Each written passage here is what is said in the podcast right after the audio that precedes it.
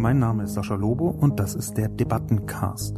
Jeden Mittwoch erscheint meine Kolumne Die Menschmaschine auf Spiegel Online. Die Redaktion sucht mir dann eine Handvoll Kommentare, vor allem aus dem Spiegel Online Forum raus, und hier im Debattencast reagiere ich darauf. Im ersten Debattencast geht es um meinen Text Worldwide Wut, den man, wie ich gerade feststelle, viel besser schreiben als sprechen kann. Und er handelt natürlich von der G20-Randale, beziehungsweise vom G20-Gipfel der Gewalt, die in Hamburg geschehen ist und wie sie im Netz so verarbeitet worden ist. Mein Plan, diese Kolumne zu machen, ist schon viel älter, natürlich äh, viel älter als der Gipfel selbst. Und mir ist dann irgendwann zu einem bestimmten Zeitpunkt klar geworden, dass ich die Kolumne schreiben muss darüber, wie im Netz diskutiert wird über den G20-Gipfel. Das war sogar ein einzelner Moment, als nämlich mir jemand schrieb, ich hätte ja das ganze Wochenende nichts geschrieben zum G20-Gipfel, während seine Heimatstadt in Schutt und Asche gelegt hat, als mir also Schweigen quasi als Parteinahme unterstellt worden ist, zwar nur den zwischen den Zeilen, aber doch war das irgendwie der Moment, wo ich dachte, huch, was geschieht denn da? Das schaue ich mir noch mal genauer an. Ich hatte das am Rande verfolgt. Zum einen die Gewalt, aber auch wie sie im Netz rezipiert worden ist und bin dann kopfüber hineingesprungen und habe mir versucht, alle Details mal anzuschauen, die ich irgendwie erreichen kann in ganz vielen verschiedenen sozialen Medienplattformen, äh, hauptsächlich Facebook äh, und Twitter natürlich, aber auch in verschiedenen Kommentaren in äh, Tageszeitungen, wo Artikel äh, geschrieben worden sind und Leute darunter kommentiert haben. In diesem Debattencast versuche ich ja in erster Linie die Kommentare aus dem Spiegel Online Forum äh, so ein bisschen zu beantworten, zu spiegeln, darüber nachzudenken und das als Debatte weiterzuentwickeln. Ich plane aber in Zukunft auch andere Reaktionen mit einzubauen. Jetzt erstmal habe ich drei Kommentare aus dem Spiegel Online Forum und zwar auch drei Kommentare, die mm, so ein bisschen entgegengerichtet sind. Ich leide jetzt nicht unter Meinungsarmut, um es mal so auszudrücken. Ich habe also vergleichsweise ähm, klare Ansage, so kommt es mir jedenfalls vor, wenn ich meine Kolumne schreibe und deswegen mag ich es dann ganz gerne, wenn man auch versucht, klar sich dagegen zu positionieren. Klar heißt hier ausdrücklich nicht, dass man äh, rumwütet, aber äh, schon den deutlichen Widerspruch schätze ich in dem Kontext sehr, vor allem wenn er gut begründet ist. Der erste Kommentar stammt von einer Person namens Bronk. Ist der 14. Kommentar im Spiegel Online Forum, überschrieben mit erwartbarer Furor, erschreckende Relativierung des Autors. Der lautet, die Täter zünden ja nicht ohne Grund Autos an. Sie sind, nach der Immobilie, meist der teuerste Einzelbesitz der Menschen. Kein Wunder, dass diese dann in Rage geraten, wenn sie sehen, dass dieser Besitz, für den man lange arbeiten und buckeln musste, in Flammen aufgeht. Die Wahllosigkeit der Attentate lässt zudem in den zufällig nicht betroffenen Menschen die Gewissheit reifen, dass es auch ihr Auto jederzeit erwischen könnte, wenn die Täter nicht aus dem Verkehr gezogen werden. Addiert man dazu noch die emotionale Verbundenheit mit seinem Auto, sind die Wünsche nach endgültigen Lösungen wenig verwunderlich. Hinzu kommt, dass der vielgepriesene Rechtsstaat in dieser Situation lediglich seine Machtlosigkeit demonstriert hat. Kein Polizist hat die Täter aufgehalten. Eine Ahndung der Taten ist nicht zu erwarten. Das generiert Frust bei den Bürgern, denen immer wieder eingetrichtert wird, der große Bruder würde es schon richten und für alle gerecht halten. Und Herr Lobo, Relativierungen gehören sich nicht. Die Straftaten rechter Spinner gegen die Straftaten linker Spinner aufzurechnen, ist Blödsinn.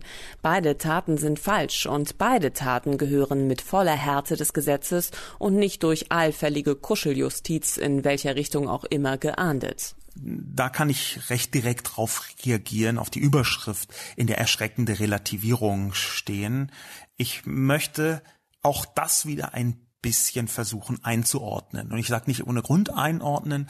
Relativierung hat einen bösen, einen äh, schlechten, einen schlimmen Aspekt und einen notwendigen Aspekt aus meiner Sicht. Ein Begriff also, den man so ein bisschen aufsplitten muss in eine Einordnung. Eine Einordnung ist ein ins Verhältnis setzen. Was ist eigentlich genau geschehen? erscheint mir eigentlich immer notwendig. Und gleichzeitig kann Relativierung natürlich auch dazu benutzt werden, schlimme Dinge weniger schlimm darzustellen, katastrophale Sachen einfach zu euphemisieren, einfach schöner darzustellen, als sie sind, hat also dann auch etwas eher Böses oder zumindest das äh, Böses Relativierende. Ich glaube, dass es notwendig ist zu sehen, was ist eigentlich genau geschehen. Dieser Relativierungskontext, das ist auch im Forum und auch außerhalb des Forums, zum Beispiel auf Twitter und äh, auf Facebook, einer der häufigsten Vorwürfe, die mir da gemacht werden. Aber der Relativierungsvorwurf ist ja genau einer, den ich versuche in meinem Text auch zu beschreiben.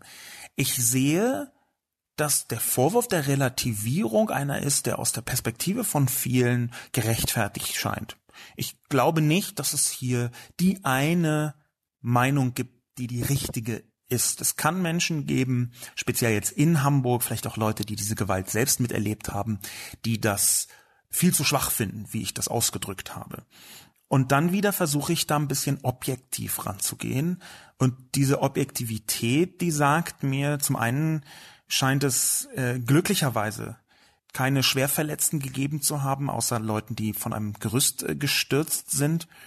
Es scheint auch so, als seien vergleichsweise wenige äh, Polizisten schwerer verletzt äh, als äh, nur leicht. Das konnte ich so in der Intensität noch nicht genau rausfinden. Das wird sich aber in den nächsten Tagen und Wochen auch zeigen. Definitiv gab es zum Glück niemanden, der zu Tode gekommen ist. Und definitiv gab es neben der großen Gewalt, die dort geschehen ist, aber auch eine Komponente, die dramatisch unterschätzt wird aus meiner Sicht. Ich habe die im Text auch geschrieben. Der Verfassungsschutz hat im Juni, was immer man von ihm hält, und ich tue genau das ja auch, der Verfassungsschutz hat im Juni davor gewarnt, dass ähm, 10.000 gewaltbereite Menschen aus ganz Europa äh, nach Deutschland, nach Hamburg kommen werden. Es gab immer wieder Artikel, die davor gewarnt haben, dass es ganz, ganz schlimm werden könnte. Und aus meiner Perspektive ist das auch wenn das schlimm war, was dort geschehen ist, auch wenn Autos gebrannt haben, ähm, auch wenn Menschen verletzt worden sind, auch wenn äh, es Gewalt gab und auch wenn man sich als normale Person definitiv fürchten konnte, habe ich ehrlich gesagt erwartet, dass es deutlich katastrophaler werden könnte. Gerade wegen dieser Komponente Europa. Wenn man sich ein bisschen die Proteste in anderen Ländern anschaut, dann merkt man, dass wir in Deutschland eigentlich eine vergleichsweise zurückgenommene Form von Protesten haben.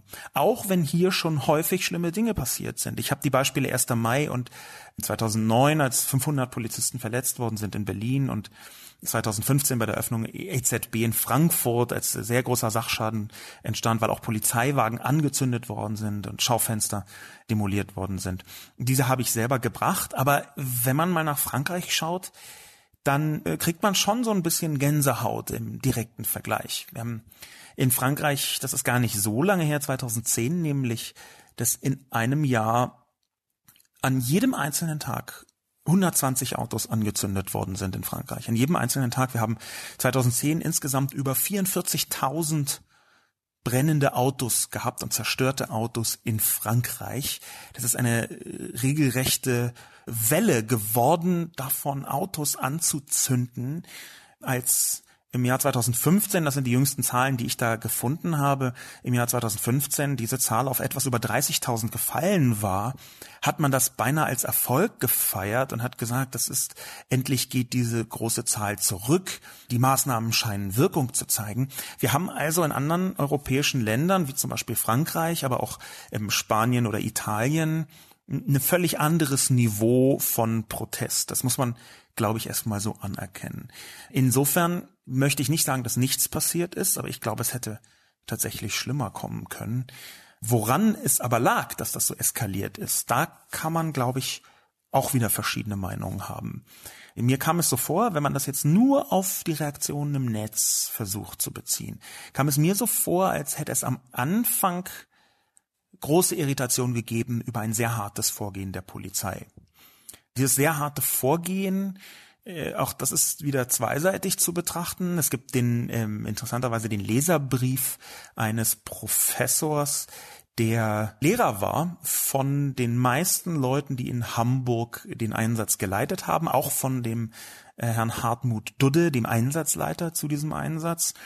Und dieser Leserbrief von diesem äh, Professor in der Süddeutschen Zeitung, der sagte, äh, ich paraphrasiere das jetzt mal, harte Polizeistrategien, die harte Linie, die führt immer zur Eskalation. Ausnahmslos zur Eskalation. Und das wissen auch alle.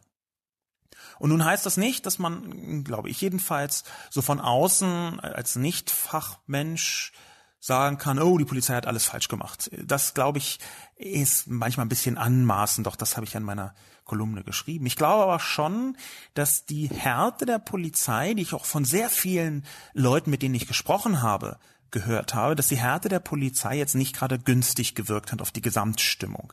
Es gab aber eben auch, und das ist die andere Seite, Leute dort, die hätten randaliert, egal wie die Polizei gehandelt hätte. Da bin ich vergleichsweise sicher, auch hier habe ich mit Menschen gesprochen, die sehr deutlich gesagt haben, also wenn Leute 1000, 1500 Kilometer anreisen nach Hamburg, dann wollen die auch, dass etwas geschieht. Und auf den vielen verschiedenen Videos, die ich mir angesehen habe zu Hamburg, wurde auch relativ deutlich, dass diese Gewalt, die dort entstanden ist, gar nicht so homogen war. Zurück zu diesem Kommentar, die Wahllosigkeit der Attentate. Ja, das ist definitiv bestürzend. Ich halte trotzdem das, was ich versucht habe als Einordnung zu machen, nicht für eine Relativierung. Auch deswegen, weil ich mich auf diese Debatten bezogen habe. Der Kommentar hier spricht davon, dass die Wünsche nach endgültigen Lösungen wenig verwunderlich sind. Das ist so ein bisschen verklausuliert, äh, dass vielen Todeswünsche gegen die Randalierer, von denen ich geschrieben habe, ja eigentlich in Ordnung gingen. Und das kann ich ehrlich gesagt schwierig nachvollziehen. Dass man sagt, okay, wenn da jemand reinschreibt, Scharfschützen, dann ist das nicht weiter verwunderlich. Vielleicht ist es nicht verwunderlich, aber es ist schon krass. Es ist schon krass. Ich hatte tatsächlich, ich habe das ja noch in der Kolumne geschrieben, den Eindruck, dass Leute, die bisher vergleichsweise harmlos, vergleichsweise konzentriert und rational argumentiert haben, auch in schwierigen Situationen, auch gerade rund um zum Beispiel islamistische Anschläge, dass die jetzt auf einmal völlig drüber geschossen haben. Ja, dazu äh, habe ich auch noch mit reingebracht einen SPD-Bundestagsabgeordneten äh, beziehungsweise einen Kandidaten für, für SPD-Bundestagsmandat, der einen Vergleich mit 1933 gebracht habe, was ich ganz, ganz schlimm finde. Vor allem, weil dann politisch gebildeter Mensch unterwegs ist. Diese Relativierung, die mir hier vorgeworfen wird, die sehe ich also so nicht. Ich versuche es einzuordnen. Gleichzeitig sehe ich in diesem Kommentar eine, eine Position gegenüber dem Staat, die ich nicht teile, um es mal vorsichtig zu sagen. Da steht, das generiert Frust bei den Bürgern, denen immer wieder eingetrichtert wird, der große Bruder würde es schon richten und für alle gerecht halten. Also großer Bruder, ich weiß jetzt nicht, ob das absichtlich ist, aber großer Bruder kommt ja hier von Big Brother, von George Orwell aus dem Roman 1984, wo großer Bruder extrem negativ besetzt ist, weil er die paternalistische Überwachungsmaschinerie, die bis ins Privateste hineinreicht, skizziert. Also ob jetzt großer Bruder hier als Staatsbild so sinnvoll ist. Ich selber, um mich vielleicht auch nochmal zu positionieren, bin linksliberal-demokratisch. Ähm, das wäre meine Position.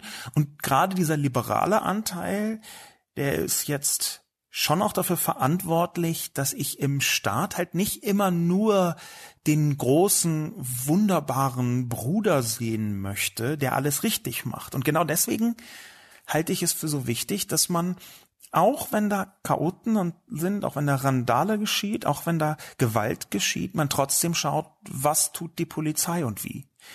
Natürlich ist Polizist gerade in so einer Situation ein unfassbar schwerer Job. Ich glaube nicht, dass ich das auch nur ansatzweise könnte. Ja, das ist vollkommen klar. Ich glaube auch, dass man da riesige Belastungen, großen Druck hat, wenn ich mir die Arbeitsbedingungen von den Polizisten anschaue, was da gesagt worden ist, dann finde ich das verstörend. Dann finde ich das auch schlimm auf eine Weise, wenn Leute da tagelang nicht schlafen können, weil die Einsatzplanung so gehalten ist. Aber gleichzeitig sehe ich eben, dass es legitim ist, an Polizei, speziell auch an die Polizeiführung, aber auch an das Handeln der Polizisten, andere Maßstäbe anzulegen als an äh, Kriminelle, Chaoten, Leute, die äh, Straßensperren anzünden, Leute, die andere verletzen wollen oder das mindestens ins Kauf nehmen, Leute, die äh, einfach irgendwelche Scheiben einschlagen oder Leute, die Schma Steine schmeißen, was zu sehr schweren Verletzungen, wenn nicht zu schlimmerem führen kann. Äh, das sind für mich Verbrecher. Äh, ich halte Gewalt nicht für ein legitimes Mittel in demokratischen Kampf. Ich bin Demokrat, also ist für mich Gewalt in diesem Kontext einfach ausgeschlossen als Mittel. Aber es gibt eben Leute, die das anders sehen, die Grenzen übertreten. Und zwar auch Grenzen, die, da kann man nicht mal mehr sagen, ach, das ist jetzt hier mal so ein bisschen schwierig geworden oder das halte ich für schlimm. Und gleichzeitig möchte ich, dass man sowas für schlimm halten kann und die Polizei kritisieren, wenn man glaubt, dass sie nicht richtig handelt. Ich finde nicht, dass sich das ausschließt. Und genau deswegen sehe ich in diesem, das ist, der Kommentar eben ist überschrieben mit erwartbarem Furor, in diesem erwartbaren Furor ein problematisches Zeichen, weil da sehr oft bedingungslose Parteinahme mit der Polizei gefordert worden ist. Man darf die Polizei auf gar keinen Fall kritisieren, weil auf der anderen Seite Verbrecher sind. Und das finde ich ist nicht richtig. Und ich glaube, das ist auch in einem Rechtsstaat nicht besonders sinnvoll, solche Kritik von vornherein auszuschließen oder eben als schlimme Relativierung zu betrachten. Die Sache ist aber gleichzeitig auch ein bisschen komplexer, weil durch diese Debatte mir auch was klar geworden ist. Es ist extrem schwierig, seine Position auch nur kurz zu verlassen. Also seine politische Position mal kurz zu verlassen und zu versuchen, dann neutral hineinzuschauen. Ich habe mich bemüht, das einigermaßen zu tun. Das haben manche Leute auch anerkannt, aber natürlich kann ich und will ich meine Position auch gar nicht verbergen. Und meine Position ist im Zweifel, dass ich an den Rechtsstaat vergleichsweise große Maßstäbe anlege. Äh, interessanterweise war das gar nicht jetzt für mich immer so, sondern das hat mit der Zeit zugenommen. Zum Beispiel hm, durch Dinge wie äh, Snowden, wo ich gemerkt habe, dass die Redlichkeit gerade auf Seiten des Staatsapparats jetzt kein Wert ist, auf den man Vollzeit äh, sein Häuschen bauen kann, sein Häuschen des Vertrauens. Auch der NSU-Skandal hat dramatisch etwas in, in mir gemacht, weil ich gemerkt habe, es gibt Teile des Staatsapparats, die unfassbar agieren. Ja, wo entweder Fehler geschehen, in einer Zufälligkeitsrate, die äh, absurd ist oder wo etwas anderes dahinter steckt. Und das meine ich jetzt noch nicht mal als Verschwörungstheorie, das meine ich erstmal nur, als dass die Vielzahl, die Häufung von dem, was da geschehen ist, mir gezeigt hat, huch, ich kann ja dem Staat nicht so stark vertrauen, ich kann den Behörden nicht so stark vertrauen, wie ich das mal gehofft habe. Und das gilt eben auch hier. Ganz konkret gab es längere Zeit ich weiß nicht, ob man Gerücht sagen kann, aber doch äh, eine Äußerung seitens der Polizei, es habe Molotow-Cocktails gegeben. Dann hat die Morgenpost, soweit ich das gesehen habe, in Hamburg selbst mal einen Experten gefragt, aufgrund eines Wärmebildes, wo dieser Molotow-Cocktail zu sehen gewesen sein soll, ob das tatsächlich ein Molotow-Cocktail sei. Und dieser Experte hat gesagt, aus seiner Sicht nein, das sei eher ein Böller gewesen. Und das mag eine Detailinformation sein. Und ehrlich gesagt, da waren bei diesen Extremisten Leute dabei, da ist vollkommen klar, die wollten verletzen. Wie viel es war, da weiß ich jetzt nicht, kann ich schwer beurteilen. Aber natürlich waren da hochentschlossene Leute dabei, die kämpfen wollten, die verletzen wollten. Es ist also alles andere als ausgeschlossen, dass dann Molotow-Cocktail fliegt. Die Möglichkeit ist immer da. Aber faktisch war offenbar keiner da. Und wenn dann solche Informationssplitter in einer großer Masse kommen, während dieser aufgeheizten Situation, auf die dann im Netz die Bürger ziemlich dramatisch reagieren, und später muss man so wieder so ein bisschen zurückrudern, dann halte ich das schon für problematisch. Es ist überhaupt nicht so, dass ich da eine Lösung hätte. Es ist überhaupt nicht so, dass ich sagen würde, na ja, nee, still sein, nichts twittern, liebe Polizei, keine Kommunikation, bis nicht alles 100% geklärt ist. Auch das ist aus meiner Sicht nicht richtig. Aber wir müssen uns schon überlegen, was geschieht eigentlich, denn meine Grundskepsis, die hinter dem Artikel ist, ist, dass ich gesehen habe, dass Leute nicht gut zurechtkommen im Netz mit solchen Gewaltsituationen, dass sie sehr, sehr schnell alles, was Rechtsstaat ausmacht, für disponibel halten. Also wenn jemand nach einem Scharfschützen ruft, wenn jemand nach Scheiterhaufen verbrennen ruft, wenn jemand danach ruft, dass Pressefreiheit dann völlig egal sei, wenn jemand danach ruft, dass man die alle zusammenprügeln sollte, dass also die Polizei jetzt gefälligst mal irgendwie diese doofen rechtsstaatlichen Prozesse aus Acht lassen sollte, dann ist das im Überschwang eine Sache. Ja, jeder schreit mal was raus. Aber wenn das so geballt, so umfangreich kommt, wenn da so viele Menschen so schnell bereit sind, alles Rechtsstaatliche aufzugeben, dann macht mir das einfach Sorgen. Was mir aber auch Sorgen macht, ist, dass es mir häufig so vorkommt, als sei der Rechtsstaat, ich bin selbst, das habe ich äh, häufiger mal geschrieben, Verfassungspatriot, ich bin also Freund der Verfassung, irgendwie muss man sich zu diesem merkwürdigen Land ja verhalten und ich finde die Verfassung da einen hervorragenden emotionalen Ankerpunkt, also bin ich Verfassungspatriot und da sehe ich, dass zumindest das, wie die Gesetze im Alltag angewendet werden gegenüber Straftaten, dass das häufig Ecken und Kanten hat, die ich schwierig nachvollziehen kann. Dass die Prozesse vielleicht auf solche sehr krassen Situationen gar nicht so präzise ausgerichtet sind dass immer da, wo Rechtslücken entstehen, weil Unklarheit ist, wie geht man jetzt eigentlich genau vor, wie kann man wann zum Beispiel Haftbefehle erwirken, dass in solchen Rechtslücken dann die eigenmächtige Entscheidung äh, vor Ort sehr, sehr viel wichtiger wird. Da glaube ich, könnte man mal drüber nachdenken, was genau zu tun sei. Nicht, dass ich eine Antwort hätte, aber ich sehe schon, dass rechtsstaatlich so eine Eskalation auch anders gehandhabt werden könnte. Wie, weiß ich leider nicht. Es gibt da natürlich auch immer Punkte, wo ich eine gewisse Ratlosigkeit habe. Ja, hier in diesem Fall habe ich eine vergleichsweise klare Meinung, aber wie hätte man das anders lösen können? Da da gibt es sicher Leute, die es perfekt wissen, aber ich habe mich absichtlich mit Gegenvorschlägen gegenüber der Polizei, man hätte doch bloß X oder man sollte doch einfach Y, habe ich mich dramatisch zurückgehalten, jedenfalls für meine Verhältnisse. Habe ich mich dramatisch zurückgehalten, weil ich eben glaube, dass es so einfach auch nicht ist. Insbesondere, weil, wenn man sich diese Proteste näher anschaut, dann scheint es ja eine Weiterentwicklung zu geben. Ja, da scheint es so, als gäbe es besonders viele Leute, die einfach Action haben wollen, die tendenziell eher unpolitisch agieren, die also nicht der schwarze Block im harten Kern sind, die eine neue Weltordnung herbei revolutionieren wollen, die das also aus klar politischen Motiven machen, sondern es scheint vergleichsweise viele Leute gegeben zu haben, die einfach dachten, wow, Gewalt kann ich mitmachen, so ein bisschen wie man das von manchen Hooligan-Randalen äh, vielleicht kennt. Ich glaube, es ist schon ziemlich relevant, sich genau darüber Gedanken zu machen, wie funktioniert so ein Protest, was für Wirkungen hat er, in welchen Ebenen ähm, ist er unterwegs, was ist die Motivation der einzelnen Leute.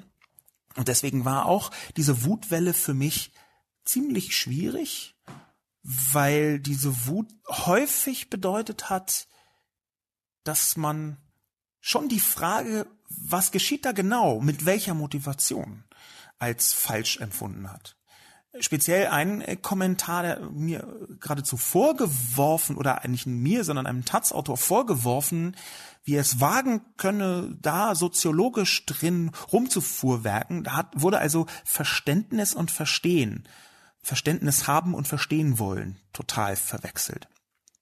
Der nächste Kommentar von Can You See Me Kommentar 23 heißt Die Empörung über die Hamburger Geschehnisse besteht zu Recht, auch wenn sich manche Bürger zu sehr emotionalen, drastischen Äußerungen hinreißen lassen. Wenn ihr euch über das, was da am Wochenende in Hamburg abging, nicht mehr empören könnt, dann seid ihr schon tot. Ich kann auch die Aufregung des Herrn Lobo über Meinungen nicht verstehen, die dies alles in die Nähe bürgerkriegsähnlicher Zustände und staatsgefährdender Bewegungen stellen. Denn das sind diese Auswüchse ohne jeden Zweifel. Selbst wenn diesmal glücklicherweise noch keine Toten zu beklagen sind, so könnte dies beim nächsten Gewaltausbruch anlässlich einer entsprechenden Veranstaltung durchaus geschehen. Nein, Deutschland muss jetzt auf dem Gebiet der inneren Sicherheit ultimativ aufwachen, überlegt und konsequent handeln, sonst hat es verloren.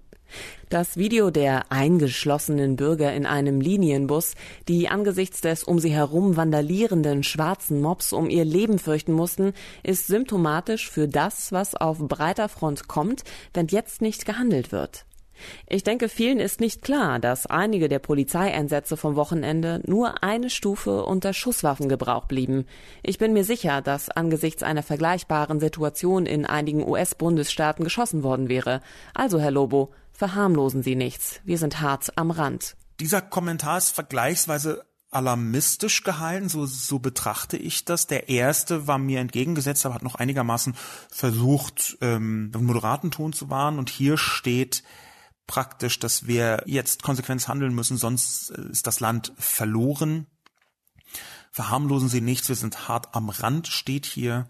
Hier steht auch, dass bürgerkriegsähnliche Zustände staatsgefährdende Bewegung, dass das vollkommen zu Recht äh, so genannt worden ist. Das seien diese Auswüchse ohne jeden Zweifel. Und hier möchte ich wirklich einen sehr, sehr starken Gegenpunkt setzen. Ich habe einen Satz geschrieben, den ich für den wichtigsten halte in meiner eigenen Kolumne und der heißt, ein Land, das die Hamburger G20-Zustände Krieg nennt, ist so naiv wie gesegnet. Das war kein Krieg. Das war kein bürgerkriegsähnlicher Zustand. Das ist beim besten Willen nicht ansatzweise vergleichbar mit dem, was wir aus Kriegs, auch nur kriegsähnlichen Zuständen kennen. Mit Verlaub, wenn man sowas Krieg nennt, dann halte ich das für gefährlich. Natürlich sind diese Begriffe prägend für die Stimmung. Und wenn die Stimmung sich immer weiter hocheskaliert, sich selbst hocheskaliert, sich selbst an sich berauscht, dann halte ich das für problematisch. Und in Deutschland halte ich es für doppelt problematisch. Warum? Weil der Ton die Musik macht. So könnte man es ein bisschen begründen. Natürlich ist es scheiße, wenn Autos brennen. Natürlich finde ich es ganz schlimm, wenn Leute einfach wahllos Geschäfte einschlagen. Natürlich ist das nicht zu verharmlosen, weil es Gewalt ist und weil das nicht geschehen darf und weil das aus meiner Sicht keine politischen Äußerungen sind. Aber Bürgerkrieg ist doch wirklich einfach ein völlig anderes Niveau. Bis hin zu diesem Bus. Ich bin mir ziemlich sicher, dass ich das Video, was hier gemeint ist in dem Kommentar, gesehen habe. Es handelt sich um ein Video, was von einem stehenden Bus aus, im Inneren ungefähr in der Mitte des Busses aufgenommen war. Direkt im Sichtfeld ist eine blonde Frau zu sehen. dann kann man draußen vermummte, vorbeimarschierende Personen sehen. Es sind vielleicht 100 Menschen, ganz grob geschätzt, vielleicht auch 120 oder 130. Aber die Zahl ist nicht so relevant. Ich war sehr gespannt, als ich das Video gesehen habe, weil ich dachte, dass jetzt ein Angriff auf den Bus erfolgt, aber der erfolgt nicht. Die Leute gehen am Bus vorbei, es sind Böller. Ich dachte zuerst, die schlagen gegen den Bus, aber es scheint mir sehr deutlich zu sein, als seien das Böller. Die attackieren diesen Bus nicht. Und ich bin absolut einverstanden, wenn man sagt, man sitzt in einem Bus, da kommen maskierte Menschen, die irgendwas mit sich rumtragen zwischen Böllern und Schlagstöcken oder Stangen, Steine in den Hand haben, dass man dann Angst haben kann. Da bin ich voll dabei. Und ich finde es absolut legitim, das für schlimm zu halten. Aber das mit Bürgerkrieg gleichzusetzen. Das halte ich für falsch. Meine ganze Kolumne ist ja ein Aufruf zur Differenzierung. Und das Gegenteil von Differenzierung ist Krieg. Wenn Krieg die maximale Eskalation von dem ist, was man sich überhaupt an Gewalt vorstellen kann, dann ist Krieg quasi auf einer Skala von 0 bis 10 ja die 10. Ich meine, was soll denn da noch drüber gehen? Und wenn man ein solches Wochenende als Krieg bezeichnet, dann verschiebt man den Diskurs in eine ganz problematische Richtung. Und die ist deswegen problematisch, weil Krieg auch gleichzeitig das Gegenteil von Rechtsstaat ist. Ich habe ja vorher schon gesagt, ich bin großer Fan des Rechtsstaats. Und dieser Rechtsstaat, der ist nicht so leicht durchzuführen, wie man manchmal hofft. Der ist auch manchmal anders aufgestellt, als ich das vielleicht gerne hätte. Ohne jede Frage. Aber wenn man hier von Krieg spricht und wenn man quasi im Krieg nur noch einen Millimeter entfernt ist von Notstandsgesetzen und Durchgriffsrechten von Behörden, dann halte ich das für ganz falsch, dann halte ich das für ganz schlimm, weil diese Debatte, das hat man gesehen, häufig politische Wirkung hat. Das ist ein Satz, den ich nicht mehr reingeschrieben habe. Ich musste vergleichsweise viel kürzen.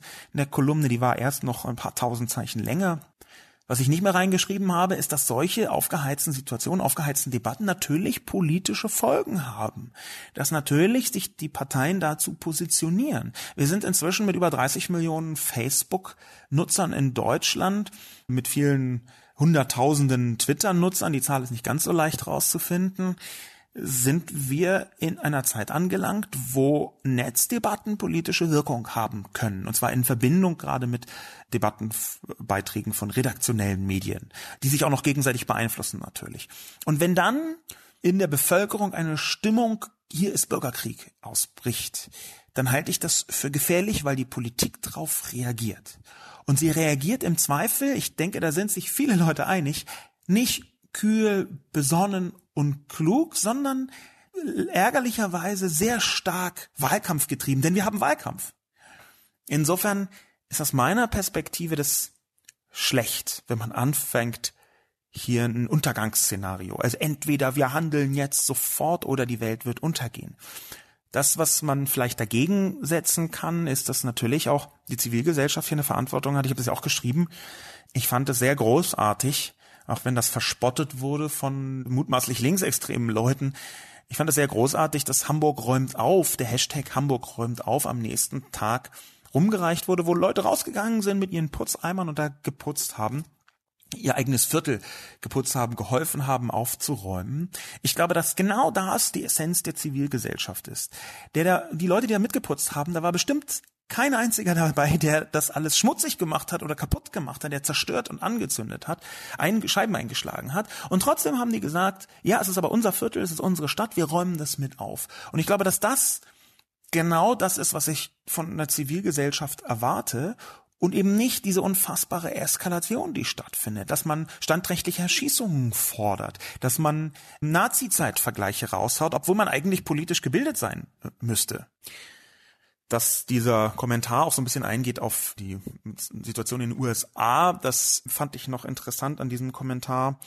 Allerdings muss man dazu sagen, die Situation in den USA ist so multiple verworren und verbogen, was äh, Schusswaffengebrauch angeht, verworren unter anderem auch deswegen, weil die Rechtsprechung dort eine völlig andere ist. Die Zahl der Waffen ist eine andere. Wir haben ein riesiges Rassismusproblem dort. Wir haben Polizeigewalt. Wir haben eine Militarisierung der Polizei in den Vereinigten Staaten, die so in Deutschland bisher nicht erfolgt ist und die auch nicht erfolgen soll, weswegen es sehr gut wäre, wenn man nicht von bürgerkriegsähnlichen Zuständen spricht.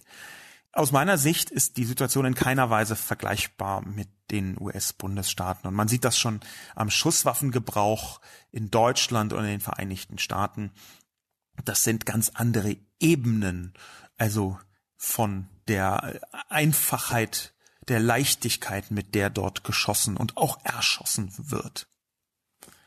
Der dritte und letzte Kommentar, den ich besprechen möchte, der ist von einer oder einem P. Kautner, ist überschrieben mit dem Wort Doppelmoral, der Kommentar 45 und lautet, Sie kritisieren, dass sich die deutsche Öffentlichkeit von den Verwerfungen Einzelner zu einem hysterischen Pauschalurteil verführen lässt, machen aber selbst doch genau das Gleiche. Sie zitieren einzelne Kommentare, die über das Ziel hinausschießen und konstruieren daraus ein pauschales Bild der deutschen Öffentlichkeit. Sie lassen sich selbst manipulieren. Das ist ein sehr interessanter Vorwurf, weil er nicht völlig durch mich auszuräumen ist. Ich kann nicht sagen, nein, dieser Mann hat Unrecht, das ist falsch und doof. Diese Frau hat Unrecht, das ist Quatsch.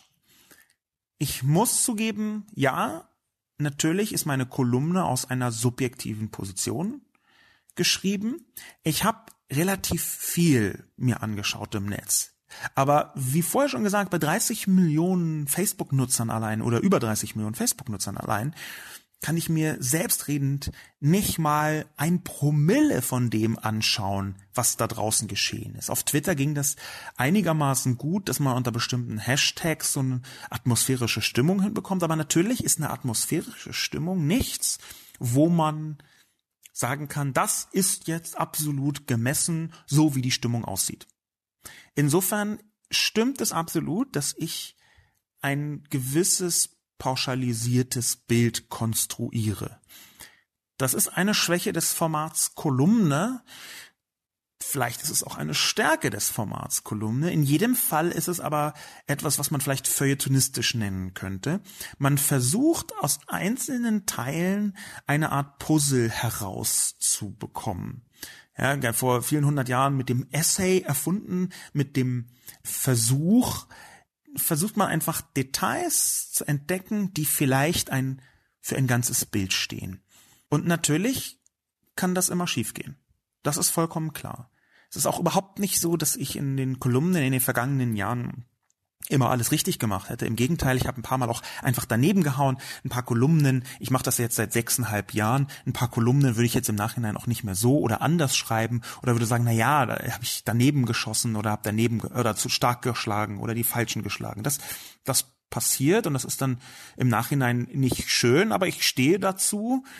Und natürlich ist es immer so, dass wenn man eine subjektive Position hat, die nicht basiert auf wissenschaftlich erhobenen und ausgewerteten Daten, die nach bestimmten Repräsentativitätsfunktionen dann echt die deutsche Stimmung widerspiegeln können, dann hat man immer eigentlich den Vorwurf pauschales Bild, dem man sagen muss, ja, das stimmt. Ich würde das nicht als manipulieren bezeichnen, ich würde das eher so bezeichnen, dass ich mich habe beeinflussen lassen von den Dingen, die ich nach meiner Recherche gesehen habe. Und ich glaube, das ist sogar Teil meines Jobs. Das macht es leider im Detail nicht besser, wenn man rausfinden möchte, wie ist eigentlich genau die Stimmung, über die ich ja schreibe. Wenn man über die Verwerfungen in der deutschen Öffentlichkeit, wenn man das wissenschaftlich rausfinden wollen würde, dann müsste man, ich weiß gar nicht, ob das im Detail geht, aber in einzelnen Situationen repräsentative Umfragen machen, in fast in Echtzeit mehr oder weniger, weil sich da auch viel geändert hat in wenigen Stunden. Aber ich glaube, genau deswegen ist es wichtig, dass ich so eine persönliche Perspektive darauf zeige. Ich habe genau deshalb auch äh, diese Kolumne einigermaßen unüblich eröffnet, indem ich von mir selber spreche, von meiner eigenen emotionalen Schwachstelle und eben auch davon, dass ich mich selbst manchmal dazu hinreißen lasse, außerhalb der Rechtsstaatlichkeit zu denken und zu fühlen. Dieser krasse Moment, dass der kommt und das aber auch wieder geht. Und das auch wieder gehen muss, weil irgendwie Demokratie und Zivilisierung bedeutet, dass man sich selbst auch mäßigt, dass man den inneren Wunsch, sich zu rächen oder den inneren Wunsch, Selbstjustiz zu betreiben oder den inneren Wunsch, diesem hupenden Sackgesicht jetzt eine zu scheuern, dass man den eben unterdrückt, weil man auf den Rechtsstaat vertraut. Und hier ist interessanterweise ein Vorwurf, der sich inhaltlich gar nicht so präzise positioniert. Wenn ich raten sollte, würde ich sagen, da ist jemand, der das schlimmer fand als ich, was geschehen ist, der aber einen Punkt hat.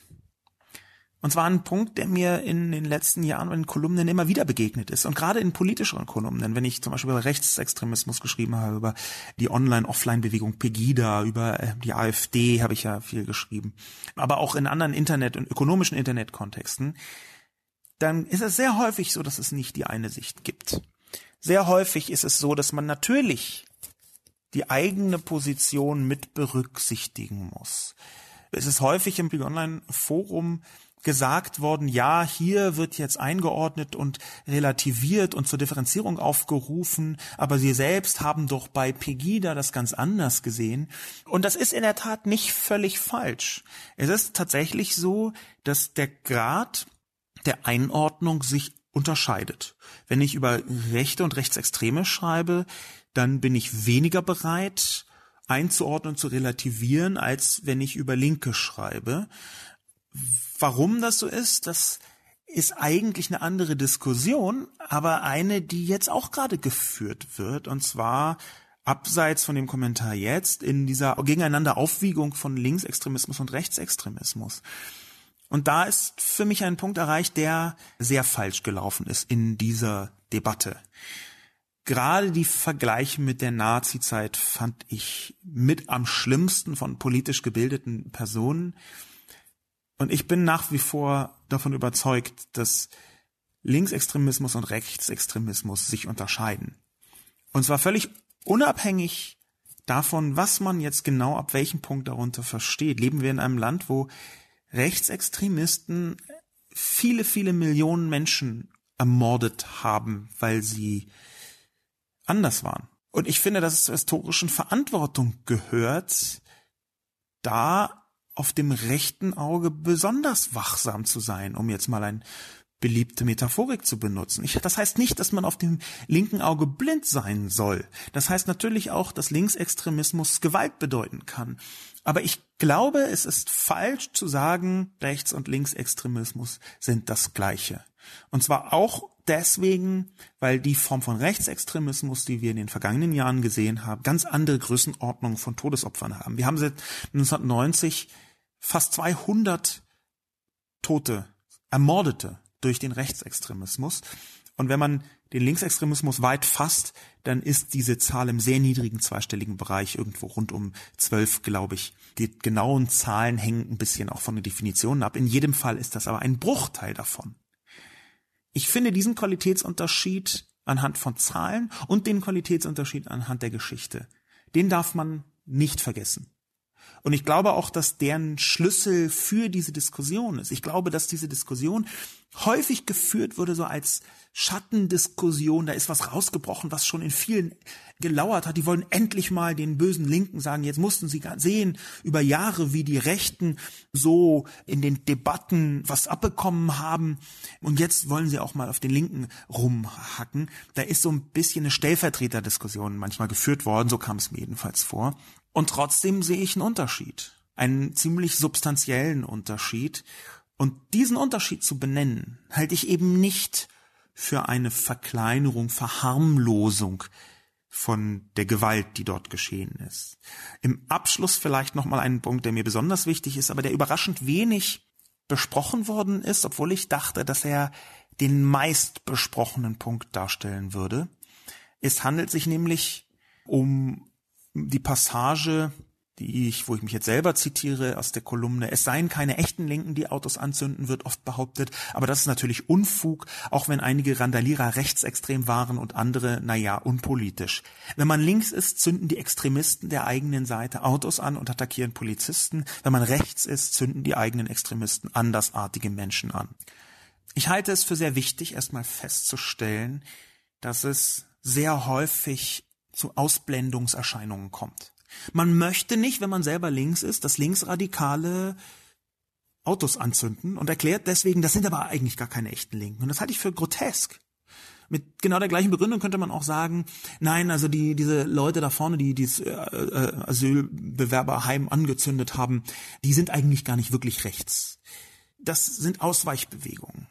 Ich glaube, man muss sich da ehrlich machen. Ich glaube, man muss da redlich sein und sagen, ja, natürlich, doch. Es gibt Linksextremisten, die zünden Autos an. Es gibt Linksextremisten, die wollen Polizisten attackieren, die wollen Polizisten verletzen, die wollen vielleicht sogar Polizisten schlimmer als verletzen, nämlich äh, umbringen oder nehmen das zumindest in Kauf. Und das ist so. Das führt zu genau nichts, wenn man behauptet, nee, aber die sind so radikal, dass sie schon nicht mehr links sind. Ich glaube, man muss sich genau mit diesen Zusammenhängen beschäftigen. Wie ist das Verhältnis, wie sind die Verbindungen, genauso wie man das auf der rechten Seite auch tun muss. Und das sage ich, ohne diese beiden Seiten gleichzusetzen. Ich habe das deswegen extra vorher noch dazu gesagt. Ich halte diese Linksextremismus gleich Rechtsextremismus. Das halte ich nicht für richtig als Argumentation. Und trotzdem halte ich es für falsch, immer nur auszublenden. Lieber die Realität erstmal akzeptieren und dann überlegen, wie man damit umgeht. Damit man das tun kann, glaube ich, ist es so wahnsinnig nötig zu differenzieren. Und zwar meinetwegen nach einem Ausbruch, wo man erstmal die Wut rausschreit, aber dann vielleicht auch zurückrudert und dann vielleicht sagen, huch, das war ein Ausbruch von mir, das war nicht, das war aus der Situation, aus dem Moment geboren und dann anfängt zu differenzieren. Der zweitwichtigste Satz aus meiner Sicht ist nämlich, hm, Rechtsstaat bedeutet Differenzierung in meiner Kolumne. Ich bin mir absolut sicher, dass diese Form von Differenzierung das einzige ist, was eine fruchtbare und keine furchtbare Debatte hervorzubringen in der Lage ist. Mein Name ist Sascha Lobo und das ist der Debattencast. Vielen Dank fürs Zuhören und bis zum nächsten Mal.